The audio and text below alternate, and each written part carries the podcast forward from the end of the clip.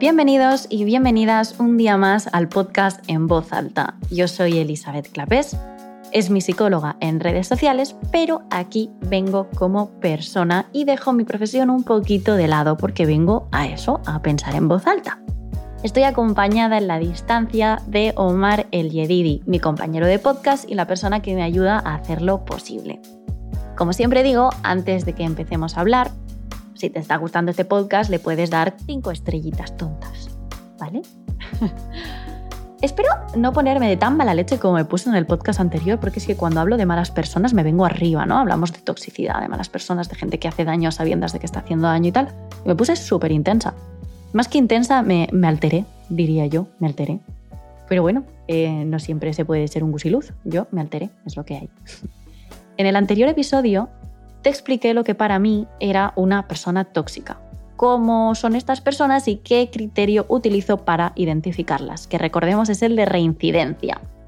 La pregunta de cómo gestiono a las personas tóxicas de mi entorno es algo que escucho con mucha frecuencia, sobre todo como psicóloga, y también me la enviáis mucho a través de redes sociales, pero es que así, de forma general y sin tener muchos datos sobre el caso específico del cual se me está hablando, pues la verdad que me es difícil dar una opinión útil y que esté ajustada, ¿no? Pero bueno, una vez más voy a hablar desde mi experiencia, ¿vale? Ahora os contaré porque no me quiero adelantar. Mi experiencia me dice que hay más eh, personas tóxicas de las que nos podemos alejar que de las que no, pero que a veces no lo vemos. De hecho, que cometemos el error de pensar que estamos condenadas a aguantar a según quién por el simple hecho de, yo qué sé, haber compartido muchos años con esa persona, que sea el padre de nuestros hijos, que sea de nuestra familia, pero no, o sea, créeme, desvincularse de quien te toca los huevos es posible y de hecho muy recomendable. Pero bueno, que entiendo que a veces, bueno, pensamos que separarnos de alguien tan cercano con quien hemos compartido tantos, pues pese a que nos haga daño, pues duele mucho y tanto, tanto que es inviable. Pero mi opinión es que realmente lo que he visto, tanto con amigas como con pacientes, es que a la larga duele más mantener a estas personas en tu vida que echarlas, la verdad. De hecho, para mí vale más sufrir unos meses o incluso años, te lo compro, y echar de menos de vez en cuando por haberla despedido de nuestra vida que estar aguantando sus puñaladas traperas cada vez que aparece. O sea, la verdad, para mí. Pero bueno, eh, no sé, es mi opinión, es mi experiencia y, no sé, yo opino que hay veces que, el daño ya ha sido suficiente, que se acabó. yo siempre digo que a día de hoy tengo el nivel de tolerancia muy bajito con estas personas. No paso ni una y tengo una capacidad tremenda para echar a la gente de mi vida, porque es que he aprendido la lección. O sea, aprendí por las malas, aprendí a hostias, literalmente, pero es que el mejor aprendizaje que me lleva de mi vida es eso, que, que, que lo mejor es eliminarlas y que aunque tú pienses que no es posible porque es tu hermano, porque es tu pareja, porque es un familiar con el que pasas mucho tiempo y no quieres renunciar al resto de la familia, es que es más fácil de lo que parece. Es que cuando empiezas como cuando empiezas a elaborar un plan para echarla, a esta persona, te das cuenta de que no era tan difícil, de que tú lo veías así, porque, jope, al final llevas mucho, mucho tiempo metida en esa normalidad, ¿no? Y para ti, pues fue una parte de, tu zona de confort, pero es una zona de mierda con estas, con estas personas. No, no sé, yo veo mucha gente que me dice, no, es que no puedo porque es mi madre, perdona, ¿y qué? O sea, entiendo que puede doler.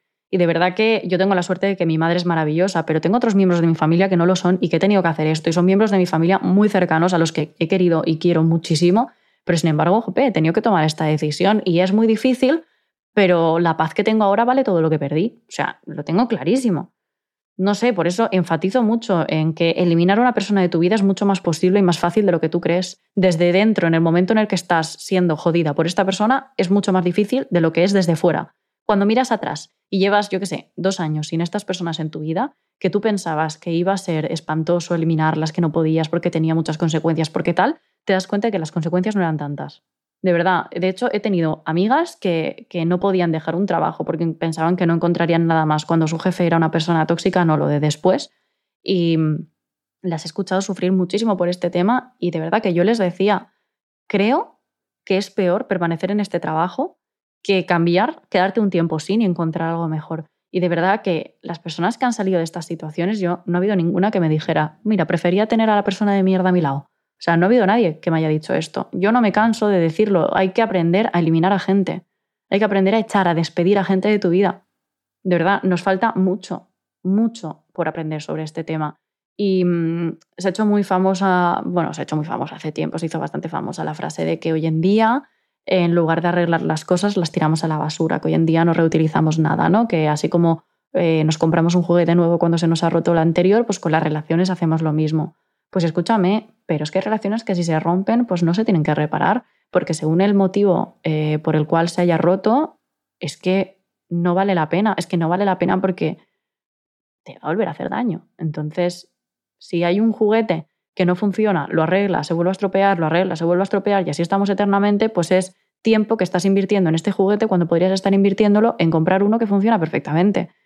A mí es que esto de, no, es que ahora eh, se tira toda la basura en lugar de repararlo. Bueno, pues mira, me alegro porque antiguamente la gente no se podía divorciar y pasaban años juntas precisamente intentando arreglar por todos los medios la relación o ignorando la relación porque el divorcio no era viable. Pues benditos sean los, los divorcios.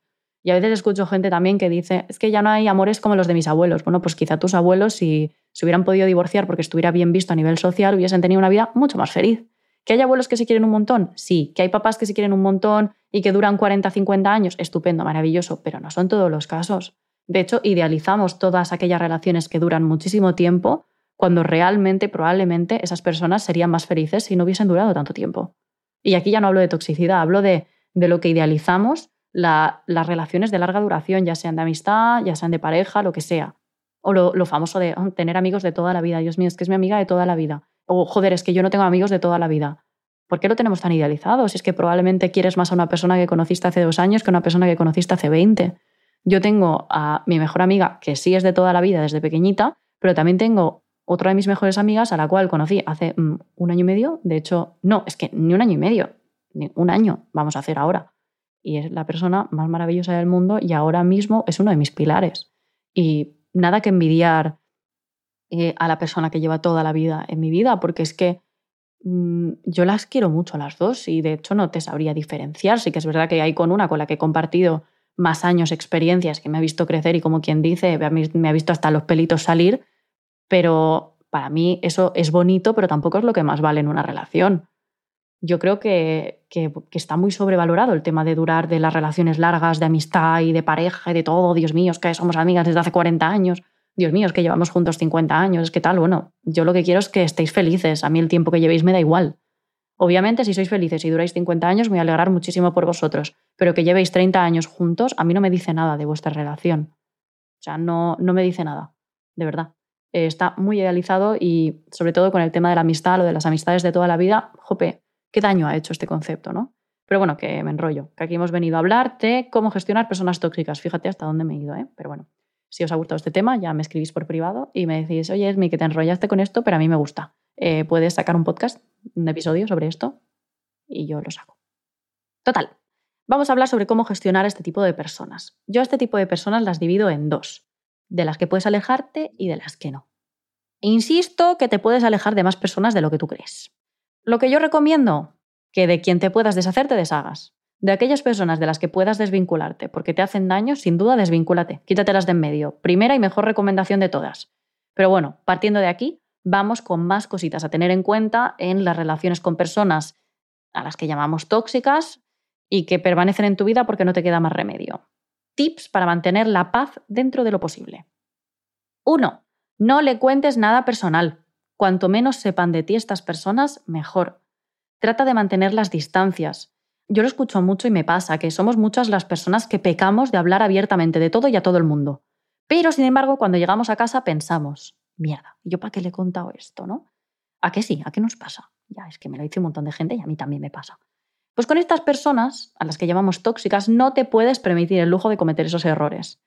A veces cometemos el error de, pensar que mostrando a alguien nuestra parte más humana vamos a conseguir que conecten más con nosotros.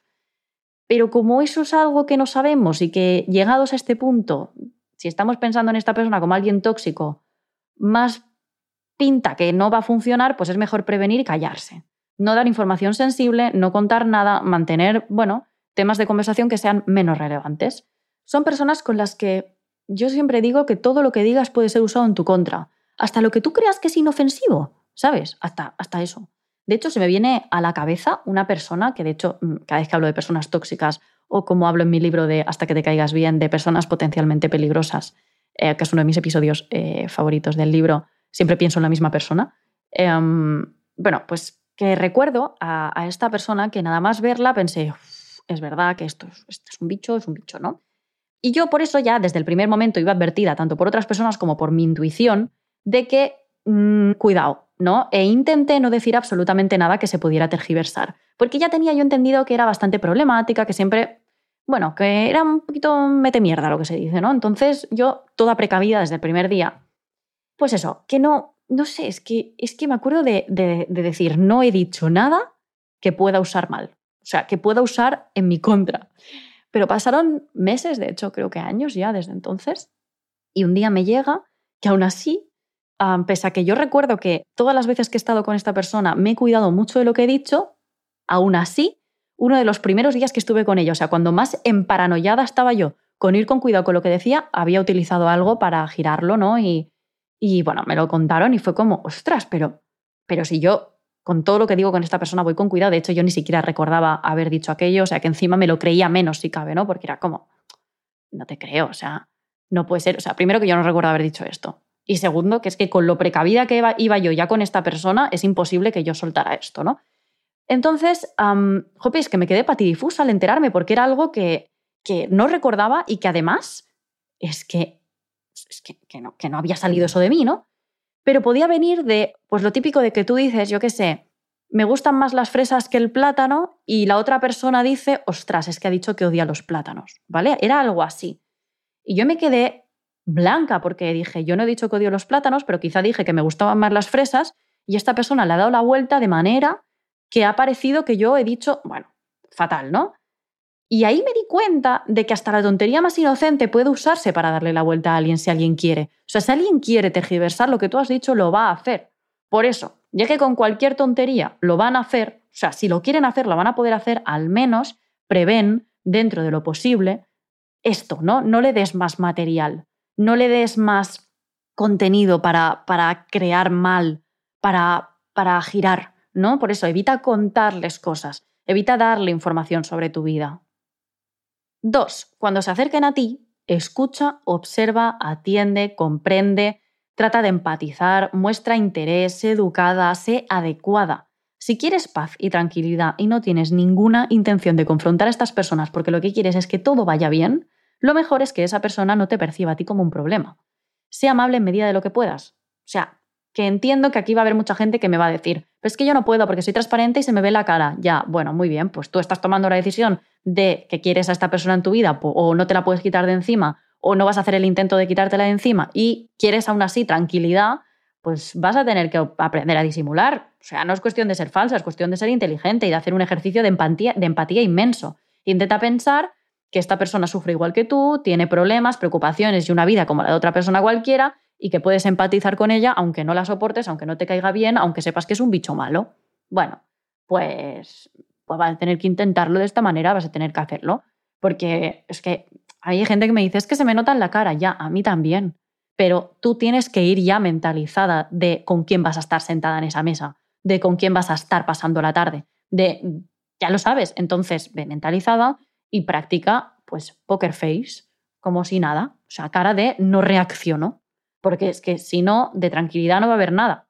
Se trata al final de que consigas conectar con esa persona tanto como puedas, con lo que ella te cuenta, con lo que... Seguro que hay algo con lo que tú puedes conectar, con lo que puedes poner buena cara, pero siempre siendo muy precavida, no te metas en ningún tema de conversación más de la cuenta, no rasques, ¿sabes? En plan, no busques meterte, preguntar, averiguar, darle vueltas, no opines tanto simplemente valida mucho sus emociones, valida cómo se siente, empatiza, pero precavidamente, o sea, mantén una distancia prudencial, siempre. Tres, cuando no estés de acuerdo con algo de lo que dice o con algo que defienda, si ya sabes cómo es, que no se le puede discutir nada, que confrontar no es una opción y teniendo en cuenta que has decidido no desvincularte de ella o que no te ha quedado otro remedio y quieres paz, lo, pues, lo mejor que puedes hacer es ignorarlo. ¿No estás de acuerdo? Estupendo pero difícilmente vas a cambiar su opinión y vas a salvar el mundo con la tuya, o sea que no te desgastes. Mira para otro lado, cambia de tema, intenta dar una respuesta vacía, pero no confrontes. Si quieres paz, no confrontes. Ya sabemos que no te cae bien, ya sabemos que no la tragas, ya sabemos que te la concibes como una mala persona, como una persona tóxica. No entres. No entres porque no vas a salvar el mundo con tu opinión.